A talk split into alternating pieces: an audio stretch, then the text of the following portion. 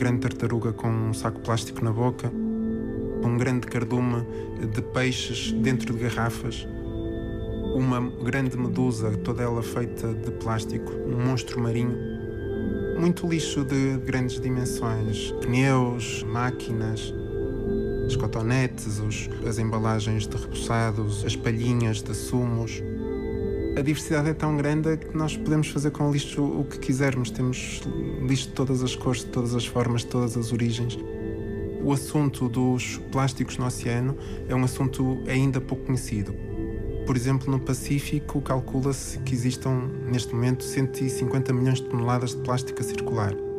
Este problema do plástico no oceano é de facto um problema de uma dimensão gigante. O mar é quase sempre o destino final, uma espécie de balde do lixo do, do planeta. 2010 começámos com um projeto de investigação sobre microplásticos. Foi um projeto absolutamente pioneiro nesta área, não havia nada, não é? Foi só há oito anos que o país começou a investigar que tipos e que quantidade de microplásticos existiam no mar português. E a partir daí, pronto, houve vários desenvolvimentos. Como é que a Paula Sobral, como bióloga, se começa a interessar por esta questão dos plásticos e, sobretudo, dos microplásticos eh, que vai desenvolver depois nesta investigação, o Poison?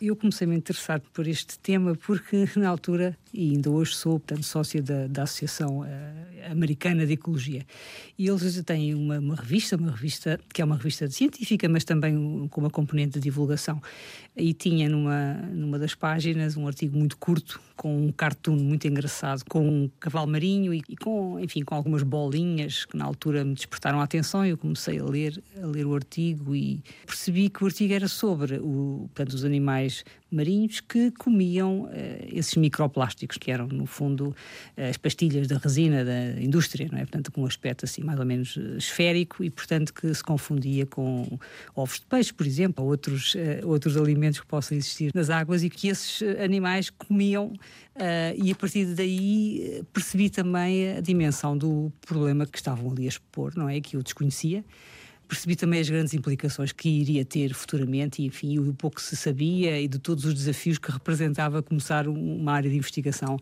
aqui em Portugal uh, relativamente aos, aos uhum. microplásticos. Não foi assim há tantos anos atrás, o que quer dizer que este problema, ou ganhar consciência deste problema, é muito recente. Sim, é relativamente recente, embora já, enfim, existem alguns trabalhos já de, dos anos 70 que começaram a falar em, plásticos que eram encontrados em amostras biológicas escolhidas nos oceanos e, portanto, já se sabia que havia, não é? Mas, quer dizer, de facto, é talvez depois de ter sido descoberta aquela grande grandilha de lixo, não é? Do Pacífico Norte, que as coisas começaram a ter uma outra dimensão, também porque atraiu muito a atenção dos mídias, não é? E também, obviamente, acabou por atrair também a comunidade científica, não é? Que queria, de facto, perceber o que é que estava a acontecer.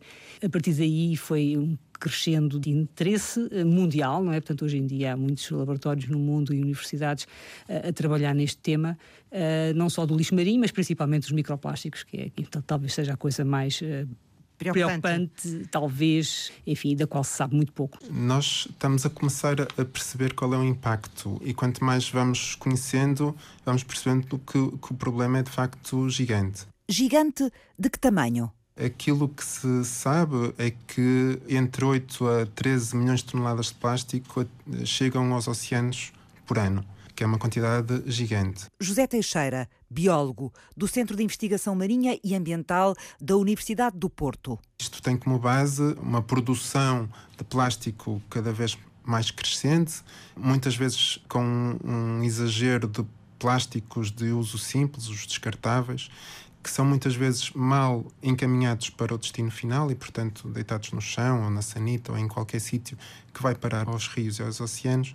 Então, eh, temos um monstro a crescer no oceano com um ritmo eh, muito acelerado de 8 a 13 milhões de toneladas por ano. Por exemplo, no Pacífico, calcula-se que existam, neste momento, 150 milhões de toneladas de plástico a circular.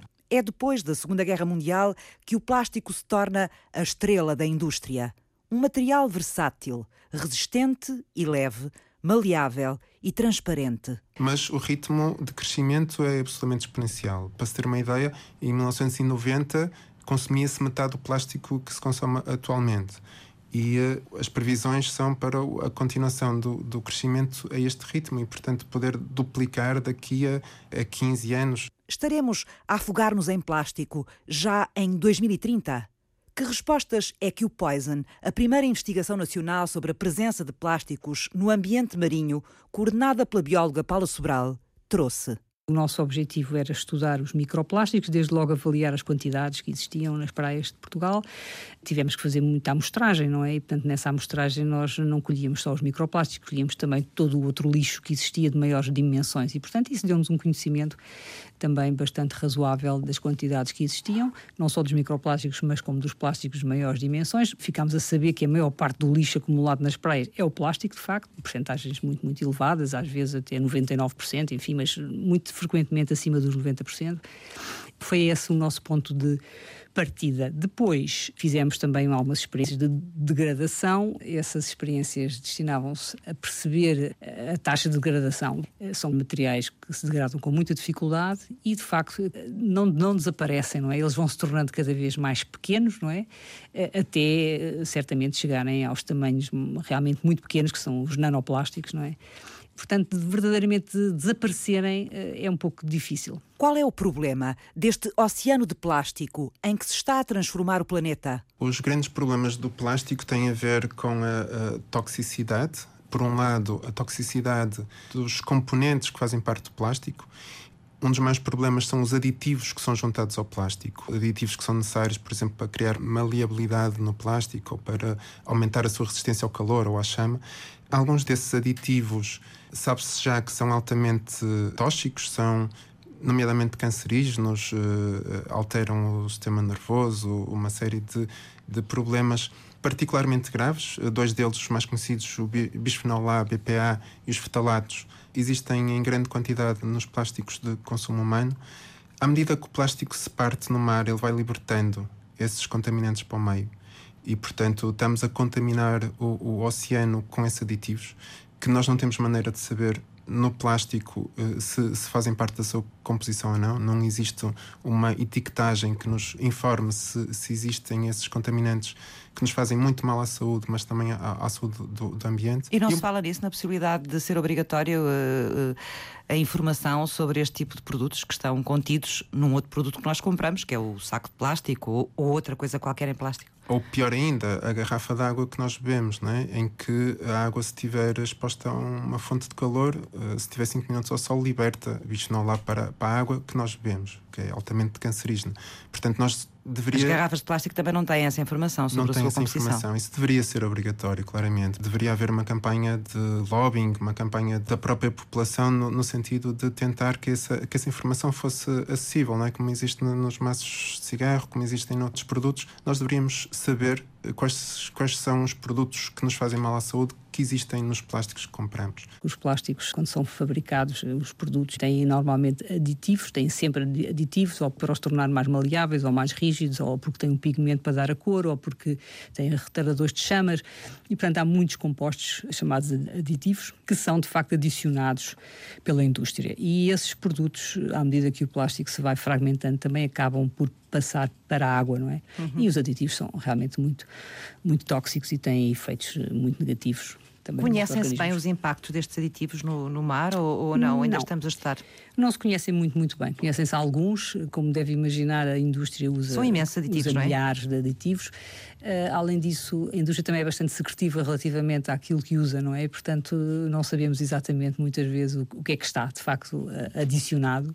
Mas sim, existem algumas experiências com alguns aditivos, com os fetalatos, por exemplo, com retardadores de chama, que demonstram de facto essa capacidade de afetar a reprodução, por exemplo, eles são disruptores endócrinos e têm outros mecanismos de toxicidade que desencadeiam, sim. Os aditivos. Aditivos. Aditivos. Aditivos. Aditivos. Aditivos. Aditivos o problema do plástico não é só os contaminantes que têm e que libertam. José Teixeira, biólogo do Centro de Investigação Marinha e Ambiental da Universidade do Porto. Infelizmente, o problema maior ainda é os contaminantes que eles aderem à sua superfície. Eles são uma, uma espécie de uma, de uma esponja de contaminantes. Sabe-se que podem aderir na sua superfície uma quantidade que chega a ser um milhão de vezes maior do que na água, portanto, a concentração de contaminantes bioacumuláveis, contaminantes que são lipossolúveis, que são aqueles que são piores, porque são aqueles que se acumulam na gordura dos animais e que não saem mais do organismo. São, em particular, os pesticidas, são por exemplo, os metais pesados, o chumbo, o mercúrio. Mas como é que esses contaminantes vão parar aos plásticos? Eles aderem à sua superfície e aderem tanto mais quanto mais pequeno for o plástico. Um dos grandes problemas de plástico no oceano é que ele vai, à medida que entra no oceano, vai entrar num ciclo de fracionamento, vai se partindo, acima de tudo, por ação do, do Sol, tornando-se cada vez mais pequeno até chegar a ser invisível ao olho nu. Passando Portanto, a chamar... mais pequenino que um grão de areia. Sim, passando-se a chamar microplástico. A partir do tamanho de 5 milímetros para baixo, chama-se microplástico. Agora já se sabe que existem plásticos que são uh, só possíveis de observar ao microscópio e chamam-se os nanoplásticos, que têm o mesmo tipo de problemas que os micro e que, em alguns casos, macro. Portanto, esse, esse plástico, à medida que se vai partindo, vai aderindo à sua superfície uma quantidade cada vez maior de contaminantes. Portanto, quanto mais pequenino se vai tornando, eh, mais toxicidade vai acumulando. Mais toxicidade vai acumulando. E pior de tudo é que mais facilmente ele pode ser ingerido por algum organismo que o confunda com alimento. O mar português não escapa a esta contaminação acumulada nos microplásticos. O estudo do Centro de Ciências do Mar e do Ambiente da Universidade Nova de Lisboa, que Paula Sobral liderou, trouxe essa confirmação. Nós também fizemos as análises da, da, contaminação. Achávamos sim que o plástico estaria contaminado, mas como não tínhamos dados, eh, fomos também fazer essas análises de poluentes persistentes, poluentes orgânicos persistentes, que no fundo resultam da contaminação que já há muitas décadas que lançamos nos oceanos. Alguns, alguns dos poluentes até já foram descontinuados, mas que continuam a persistir. E de facto, o plástico, pelas suas características químicas, acaba por absorver muito rapidamente, portanto, esses, esses uh, compostos que existem já na água há, muito, há muitas décadas e, portanto, verificámos que nas nossas amostras todo o plástico estava contaminado. O que é que acontece a estes microplásticos carregados de poluição que habitam o mar? Vão ser ingeridos por animais filtradores, como o zooplâncton, que não escolhe aquilo que come, aquilo que entra no seu organismo vai, obviamente, ficar no, no organismo e vai poder passar os contaminantes para o organismo. A partir dele entrar, seja nos, no zooplâncton, seja nos pequenos peixes, uh, seja nos camarões, que eh, ingerem este microplástico, ele não sai mais do organismo e vai passar de nível trófico em nível trófico. Para as espécies a... que depois vão comer o camarão ou o pequeno peixe. Exatamente, aumentando a sua concentração, porque se imaginarmos um camarão que ingere 10 pequenas partículas de plástico, vai ter uma, uma concentração relativamente pequena, imaginemos, de um, de um metal pesado, mas uma sardinha que coma uh, eh, 10 camarões vai ter 10 vezes mais essa concentração. Uhum. O microplástico pode passar pelo animal, pode não ficar retido no animal, vai a libertar muitos dos contaminantes que estão na sua superfície. Aquilo que se descobriu, por exemplo, é que os nanoplásticos, sim, já podem entrar, por exemplo, na carne do peixe o nanoplástico pode entrar, pode ser absorvido e fica retido na, na, carne do peixe. E, portanto, nós, se calhar, já o podemos também reter no nosso, no nosso organismo. Sim, mas em relação aos microplásticos, portanto, o grande problema são os contaminantes que ele liberta enquanto está dentro do animal. Exatamente. E que ficam lá. Exatamente. Por exemplo, acontece muito com aves marinhas. Há muitos registros de algumas espécies, não são todas as espécies, evidentemente, mas muitas espécies de aves marinhas ingerem esses pedaços de plástico, não é? E depois ficam com o estômago completamente cheio, portanto, saciadas, não é? Mas no fundo não digerem e, portanto, acabam depois por morrer. E além disso, alimentam as crias nos ninhos também com, com esses fragmentos. E as crias depois também acabam por morrer, portanto, há um impacto muito grande ao nível populacional em várias espécies de aves marinhas e há muitas fotografias que documentam isso. Uh, portanto, isto não, não, não tem muito a ver com a contaminação, tem mais a ver com o efeito físico, não é? Portanto, o estômago cheio de um material que não alimenta e que também não é digerível e morrem de uma forma agonizante. Os números são assustadores. 3 a 5 milhões de aves marinhas por ano morrem por ingerirem estes grandes plásticos, as, as tampas das garrafas, os, os, os pequenos plásticos que vêm dessa, desse, desse ciclo de fracionamento do plástico. É um problema dramático. Quanto à contaminação, de facto, existem algumas evidências uh, de que poderá haver uma, passagem de, dos contaminantes que estão no plástico para os tecidos uh, dos animais. Uh, mas, enfim, digamos que os níveis não serão muito preocupantes. No entanto, há casos também que têm sido reportados efeitos a nível endócrino, efeitos a, a nível fisiológico a, e até a nível genético, algumas alterações que serão provocadas pelos contaminantes associados ao plástico. Este material é um material que de facto é espantoso como conseguiu ser feito e como tem tantas utilizações o plástico. Mas esta incapacidade da própria natureza conseguir degradar o plástico acaba por ser um drama para nós. E neste momento ainda não se sabe tudo sobre esta incapacidade. Aquilo que se vai sabendo, por exemplo, são os tempos médios de degradação do plástico, que na prática é o tempo que ele demora a tornar-se invisível. Mas na maior parte dos casos, ele continua a existir numa forma mais pequena. Não se sabe quanto tempo é que pode uh, demorar a que esse micro ou nanoplástico desapareça. Aquilo que muitos investigadores uh, dizem é que todo o plástico que foi produzido até hoje ainda existe, em alguma forma, no nosso planeta. O plástico é uma das grandes fontes de contaminação dos oceanos, nas suas mais variadas formas e tamanhos. Assim como os poluentes persistentes, os pesticidas, os metais pesados, que perduram no tempo, continuando a contaminar os ambientes marinhos muito para além do seu uso. Mas o ecossistema marinho é capaz de criar os seus próprios venenos. Agora, com a ajuda extra das alterações climáticas. Nós temos a, a, noção que em Portugal muitas vezes não podemos consumir bivalves porque estão contaminados com toxinas. É? Exato. É? Há pelo menos uma altura do ano, não é? Exatamente. Quer dizer, isso é, é digamos, é a sabedoria popular. Mas não, não é? é bem assim. Exatamente. Nem, não é bem assim porque o ambiente, o clima está a mudar e, portanto, as toxinas podem surgir em, em, épocas menos esperadas. E hoje em dia o, o IPMA, o Instituto Português do Mar e da Atmosfera, é a entidade que a nível nacional faz a monitorização dessas toxinas.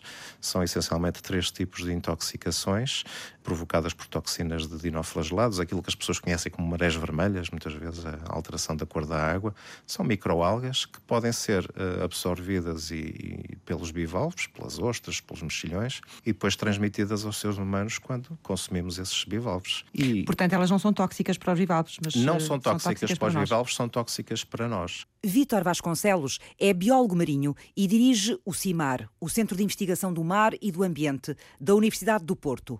Vítor tem em mãos uma investigação nova. Emertox. O projeto Emertox, financiado pela Fundação para a Ciência e Tecnologia. Emertox é um projeto europeu que envolve oito países e 14 instituições e que visa mapear uh, as toxinas marinhas emergentes. O que é que são as toxinas marinhas emergentes? Desde já dos anos 60 houve bastantes mortes humanas em Portugal decorrentes do, do consumo desses bivalves, especialmente ali na região mais centro, em Óbidos.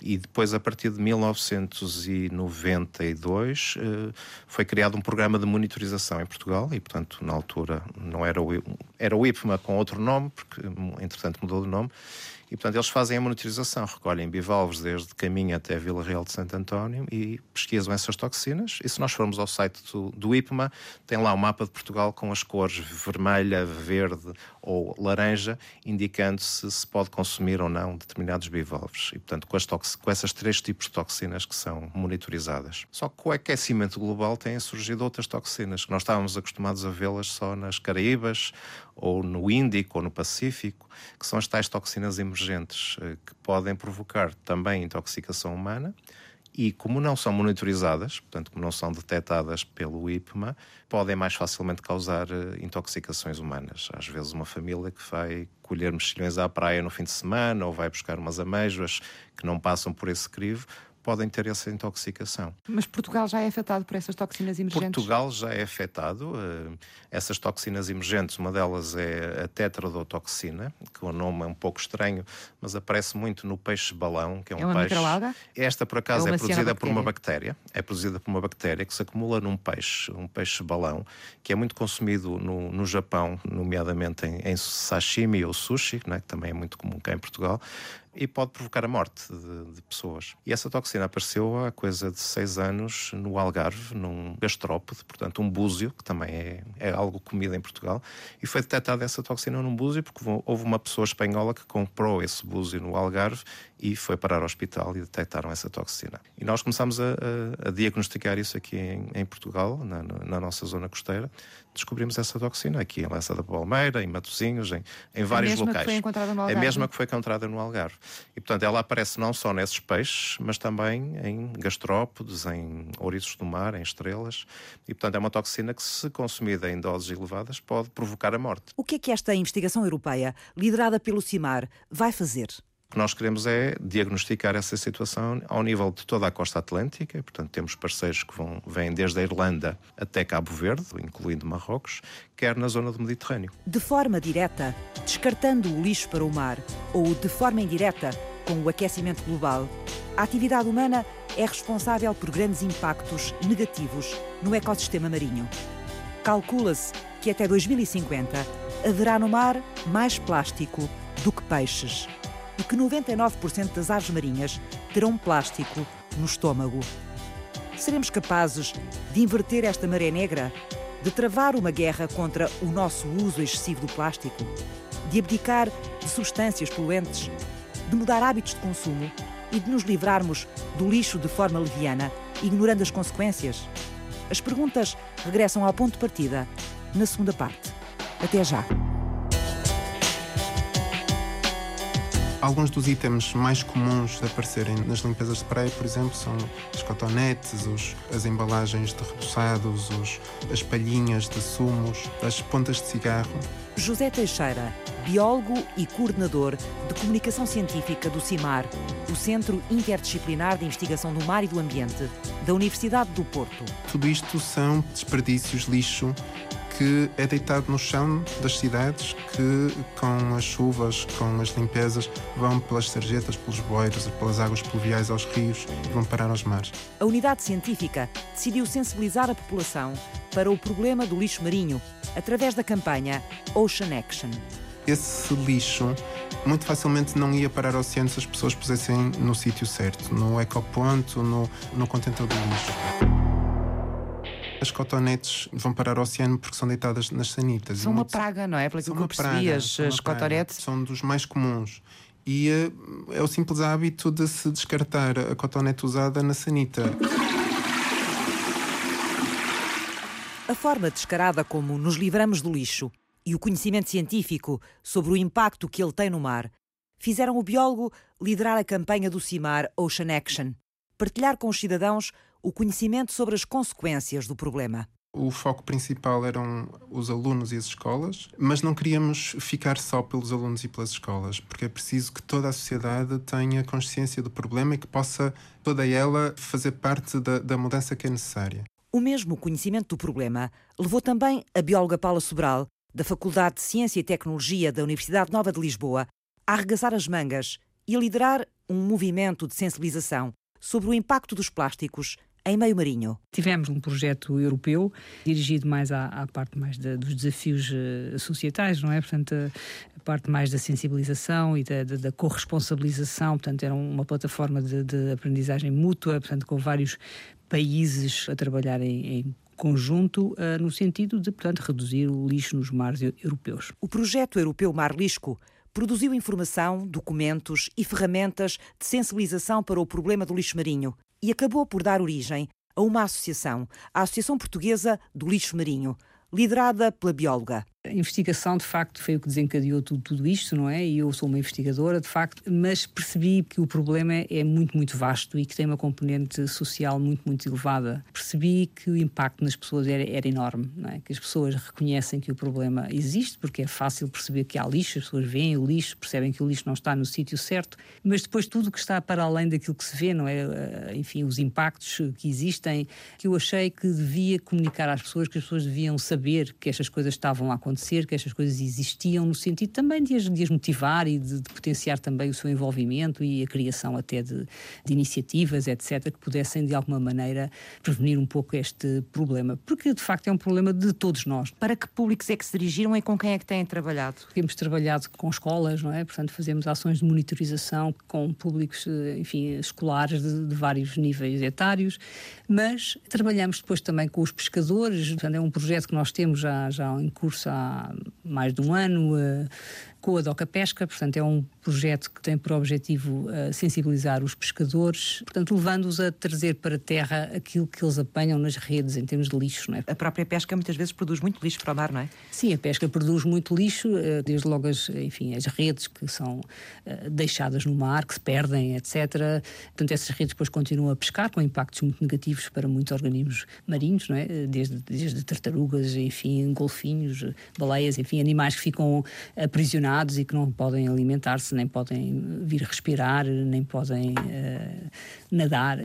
Mas, para além disso, também existe uma, uma componente cultural bastante intensa, que é o facto de, de os pescadores, muitas vezes, uh, lançarem ao mar, uh, por exemplo, os restos do, do, almoço, não é? Por exemplo, porem tudo muito bem dentro de um saco plástico, depois mandarem o saco plástico borda fora. Penso que hoje em dia, enfim, há uma consciência muito maior, já mesmo da parte dos pescadores, mas de facto, durante muitos anos, isto foi um comportamento uh, muito generalizado, não é? Nestas comunidades. E isso, ob ob obviamente, são, são sempre coisas difíceis de mudar, não é?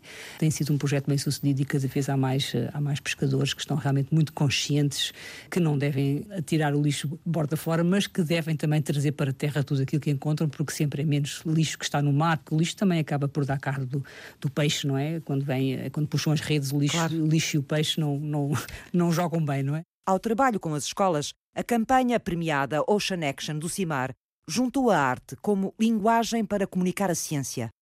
Uma peça de teatro e uma exposição, Mar de Plástico. Uma exposição que continua a atravessar o país e o Atlântico. Temos, por exemplo, uma área sensorial em que as pessoas passam por um túnel de plástico, um corredor de plástico, em que se pretende que se sinta um animal num, num mar de plástico. Temos objetos artísticos também, por exemplo, uh, de um peixe que está metade no mar, uh, comer produtos que estão contaminados por microplástico, e metade num prato. E, portanto, percebermos que aquilo que nós estamos a poluir no fim vem parar ao nosso prato. Temos um, um supermercado plástico com objetos só recolhidos nas nossas limpezas de praia. A quantidade é tão grande e tão diversificada que podemos catalogá-los como se fossem mesmo num, num supermercado. Temos um, uma covete de cotonetes, de, de pensos higiênicos, de, de, molas, de tudo aquilo que nós pudermos imaginar. Portanto, ela está neste momento em São Miguel, no Expolave, vai passar uh, no próximo mês para a Ilha Terceira, para o Observatório uh, do Ambiente dos Açores virá em outubro para o Sea Life no Porto e depois há de continuar a sua, a sua itinerância. A maior parte deste lixo que cai no mar ou nas praias vem de onde? É feito por nós, claro, vem de atividades vem de que desenvolvemos em terra, exatamente. Uma grande percentagem. As estimativas apontam para 80% e talvez um pouco mais. E, portanto, o resto é que realmente aquilo é, é, são as atividades desenvolvidas no mar, como a pesca, não é? Ou a exploração de plataformas de petróleo, gás natural, enfim, alguns transportes marítimos, enfim, também algum contributo, uh, mas a grande maioria vem de terra. Parte desse plástico fica à tona e todos nós já vimos as grandes ilhas de plástico no, no, oceano, mas há muito desse plástico que não fica à tona, não é? Que vai para o fundo do mar. Sim, ainda não se conhece totalmente como é que o plástico uh, vive no mar. Sabe-se que uma parte fica à tona, uma parte volta para as praias e estima-se que essa não seja uma percentagem superior a 20, 30%. Do plástico do que plástico. está no mar. Portanto, o que se passa com o restante plástico não se sabe totalmente porque não conseguimos estudar em profundidade todo o fundo do oceano, mas estima-se que a maior parte vai parar ao fundo do oceano. Mais de 90% estará no fundo neste momento. E, portanto, aquilo que nós temos à, à, superfície é uma pequeníssima fração daquilo que podemos encontrar no fundo. Inclusivamente, não há muito tempo, talvez há duas semanas ou isso, foram reveladas imagens da, da Fossa das Marianas, que é, que é o local mais profundo do mundo, não é? portanto, praticamente 11 eh, mil metros de profundidade, 10 mil metros e tal, e, e em que foram encontradas, após análise das imagens que existiam já num banco de imagens, já colhidas anteriormente, foram encontrados sacos de plástico, enfim, vários objetos de plástico. Portanto, 30% daquilo que foi, que foi visto nessas imagens era plástico. Em alguns sítios, perto da costa, em zonas mais poluídas, a superfície do fundo do mar, em algumas zonas, já está coberta de plástico. Uhum. Onde é que isso acontece, por exemplo? Quais são isso as zonas acontece, mais sensíveis neste momento? Infelizmente, a Ásia, neste momento, é uma das regiões do, do planeta em que o problema de plástico é mais visível tem a ver, se calhar, com a, a, forma errada de descartar plástico em muitos de, destes, destes países de, desta região, em que muitas vezes o lixo é colocado na, nos rios e facilmente vai parar ao mar. Isso acontece um pouco em todo o planeta. Obviamente, o Pacífico, o Pacífico Norte, neste momento é, é uma das zonas em que há maior acumulação, isso tem a ver com as correntes, esse plástico vai lá parar, vem um, um pouco de todo o planeta, por ação das correntes fica retido eh, naquilo que se chama um giro, uma zona de corrente circular, e aí de facto eh, as quantidades são gigantes, não é? Uhum. Calcula-se os tais de 150 milhões de toneladas que estejam a circular nessa, nessa região. Há alguns estudos que estão a ser feitos em algumas deste, destes chamados giros, estas zonas de acumulação, à volta da origem do plástico e de facto eh, o problema é, é global e, eh, e vão-se descobrindo uh, verdadeiras relíquias de plásticos com 20 anos, com 30 anos que continuam a circular no mar. Uh, plástico que tinha a marca, por exemplo, dos Jogos Olímpicos de 82 ou um produto que deixou de ser fabricado há 30 anos continua a ter esta vida uh, no mar que nos mostra que é um problema que é global e que perdura durante eh, muito tempo. Por exemplo, muita gente não sabe que os muitos cremes que são usados também usam plásticos.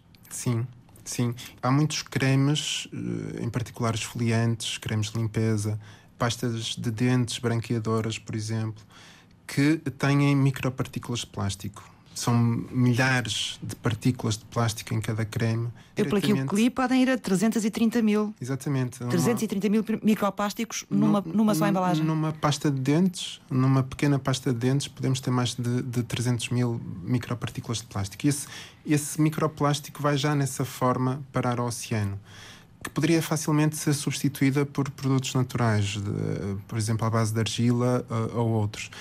Ou quanto mais não fosse, nós deveríamos ter sempre acesso à informação para podermos escolher de forma consciente os produtos que compramos. O meio empresarial também é um meio um bocadinho avesso, portanto, há algumas uh, críticas ou algumas sugestões que possam pôr em causa o, o, seu lucro, não é? Ou que aparentemente possam pôr em causa o seu lucro, porque eu estou convencida que, que existem alternativas e que, e que as empresas também devem uh, converter-se, não é? À medida que a sociedade vai evoluindo e necessariamente nesta ótica de economia circular, que é um, um dos objetivos da, da estratégia para o plástico na, da, na União Europeia Europeia, não é? apresentada em janeiro deste ano, terá que haver realmente uh, um grande investimento em inovação e outras ideias, outros, outros, outros materiais uhum. uh, que Se possam... as empresas conseguirem encarar isso como uma vantagem competitiva, não é? Exatamente, exatamente. Que eu penso que, que será o que vai acontecer, não é? Necessariamente, mais tarde ou mais cedo, é uma questão de tempo. Também existe o problema das microfibras da roupa a roupa sintética, toda a roupa que tenha poliéster, toda essa roupa liberta uma enorme quantidade de microfibras de plástico nas lavagens da roupa, em particular na lavagem na máquina.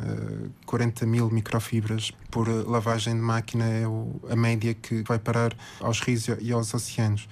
Neste caso, a solução passaria por preferirmos mais roupa não sintética e ou as máquinas de lavar poderem evoluir num sentido de filtrarem, filtrarem as microfibras. É evidente que os padrões de consumo que nós temos são completamente insustentáveis, não é? Nós deveríamos consumir muito menos plástico. Estou convencida que se consumíssemos menos plástico, provavelmente não seria necessário produzir tanto. Mas o ónus não está no consumidor, não é? Quer dizer, é claro que o consumidor pode fazer escolhas mais sustentáveis, mas as escolhas sustentáveis têm que existir, não é? E, portanto, para existirem as escolhas sustentáveis, a indústria tem que, de facto, eh, empenhar-se também na resolução deste problema problema, não é? Porque uh, as embalagens podem ser melhor desenhadas, as embalagens podem permitir a sua reciclagem, muitas delas são desenhadas de maneira que quase que impossibilitam a, reciclagem, porque são materiais diferentes e, portanto, têm que todos ser separados.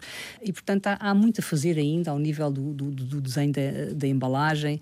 Muitas delas são descartáveis, usam-se uma vez ou vêm a acomodar alimentos e não se usam mais. Esse é outro problema, exatamente. Os descartáveis são um problema muito, muito grande. Talvez aqui em Portugal sejam os copos de cerveja, mais aqueles copos copos transparentes, copos brancos, as garrafas, desde logo, não é? As garrafas de, de, água e de outros refrigerantes também, que são feitas também de plástico. Todos esses materiais que, que estão, enfim, ao nosso serviço durante uh, muito pouco tempo, às vezes minutos, outras vezes uh, horas, e que depois acabam por ficar no ambiente centenas de anos, não é? Portanto, é, é preciso ver que isto não faz muito sentido, não é? Portanto, o material que é desenhado para durar centenas de anos não faz depois sentido que nós o usemos apenas durante alguns segundos, alguns minutos, algumas horas, e portanto há aqui muito a fazer. Em todo o planeta existe plástico. Há alguns estudos que têm sido feitos nos, eh, nos dois polos e têm descoberto que armazenado no gelo existe uma grande quantidade de plástico.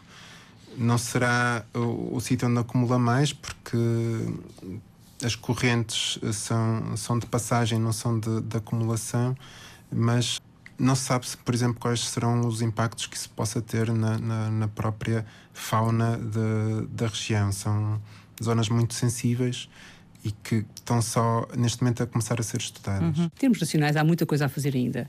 Nós temos uh, obrigatoriamente que monitorizar as quantidades de, de, lixo marinho nos nossos mares, portanto isto faz parte dos objetivos da Diretiva Quadro Estratégia Marinha. Que nós, Mas ainda não fazemos? Fazemos. Já fazemos? Parte, fazemos, fazemos monitorização nas praias. A Agência Portuguesa do Ambiente faz essa monitorização, existem já relatórios publicados. Falta fazer alguma monitorização nas águas marinhas e também um pouco nos fundos, que não, não tem sido feito talvez com a regularidade com que deveria uh, ser feita e em função disso depois propor medidas de correção, de, de, redução que possam de facto uh, garantir esse bom, bom, estado. Portanto, essas medidas ainda não existem porque também não existe ainda uma avaliação do, do, do bom estado ambiental.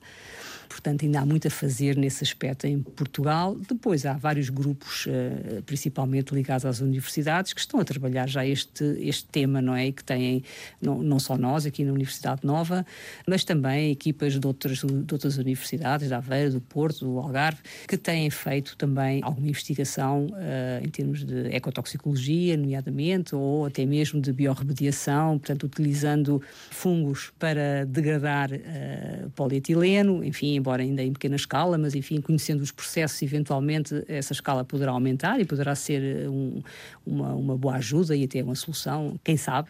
No futuro existem também projetos que, em, que utilizam bactérias que se alimentam, portanto, de resíduos orgânicos e que uh, fabricam elas, uma, enfim, outros compostos semelhantes ao plástico, que eventualmente também poderá vir a ser uma, uma solução, embora isto sejam tudo ainda projetos uh, experimentais, não é? Portanto, que não têm ainda escala para serem realmente uma solução. Mas, uhum. enfim, é um, é um caminho. No caso uh, da Paula Sobral, o que é que anda a trabalhar com microplásticos?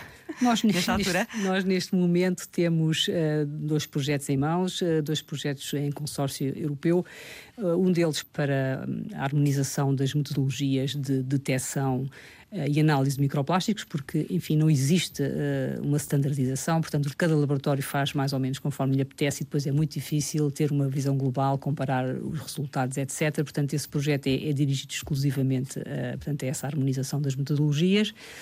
E depois um outro que dirigido aos efeitos tóxicos, aos efeitos diretos e indiretos do plástico ingerido por, por organismos. Trabalhamos com mexilhões e, e com peixes. O problema dos poluentes orgânicos persistentes e o problema de todos os poluentes em geral é que circulam pelo planeta, têm impactos a vários, em vários locais, têm impactos uh, nos meios terrestres, têm impactos nos meios aquáticos dulceaquícolas, onde vão parar por escorrência das águas da chuva, e depois tem impacto final sempre no mar, onde é quase sempre o destino final, uma espécie de balde de lixo do, do planeta. Uhum. Portanto, este tipo de poluentes são os tais poluentes que também podem depois uh, ser absorvidos pelos microplásticos? Exatamente que existem no mar e que causam impactos só por si, mas que com os microplásticos acabam por ser exponenciados. Eh, a concentração deles acaba por ser muito maior nos microplásticos e, portanto, os microplásticos acabam por ser quase que uma esponja, uma bomba de, de, de, poluentes, onde estes poluentes orgânicos persistentes são alguns deles preocupantes, mas os metais pesados e, e, e vários outros também são, são igualmente preocupantes só somando muitos pequenos gestos de muitas pessoas é que podemos começar a fazer uma mudança. Uhum. Também participou em alguma dessas campanhas, dessas limpezas na praia? Sim, sim. Quais foram as coisas mais estranhas que encontraram? Nós encontramos muitas coisas, desde objetos para jogos sexuais, por exemplo, se calhar foram os mais, mais estranhos que, que apareceram. Em plástico? Em plástico, sim. Mas uh, muito lixo de, de, grandes dimensões, pneus, máquinas, lixo difícil de retirar da praia. Que, que, que nem se percebe como é que lá foi parar, mas foi atirado ao mar. Foi atirado ao mar, sim. Aquilo que aparece muito, lá está, são os, os objetos domésticos. E é curioso que existem muitos objetos antigos e existe uh, também colecionadores de lixo marinho. Pessoas Há colecionadores que, de lixo marinho? Sim, pessoas que no fundo começaram a fazer limpezas de praia e que perceberam que no meio de todo o lixo eh, de vez em quando aparece um soldadinho, aparece um brinquedo de 1970. A diversidade é tão grande que nós podemos fazer com o lixo o que quisermos. Temos lixo de todas as cores, de todas as formas, de todas as origens, uh, e isso de facto é, é sobrevante, não é? É uma, é uma dimensão que, que nos ultrapassa, mas que precisamos de, de conhecer. Fizeram este programa. José Teixeira. Todos nós deveríamos tentar fazer aquilo que podemos à nossa escala. Paula Sobral. Tente evitar uh, embalagens mal desenhadas, tente evitar uh, embalagens que têm outras embalagens lá dentro e outras e outras tento evitar comprar garrafas de água, não é? Porque tenho uma, uma garrafa de vidro que uso regularmente e que encho com água da torneira, portanto a água da torneira é muito boa. E no meu cotidiano tento fazer o menos lixo possível, enfim, fazer escolhas eh, mais sustentáveis. Vítor Vasconcelos. Nós estamos a ficar com um oceano muito globalizado. Francisco Alves fez o apoio à produção. Paulo Ramos cuidou da pós-produção áudio. E Eduardo Maio realizou e apresentou temos por objetivo fazer uma parceria para o lixo marinho em Portugal e queríamos também estender essa parceria aos países lusófonos. Fizemos ações em Timor-Leste, fizemos também em São Tomé e Príncipe. A pouco e pouco vamos andando no sentido certo.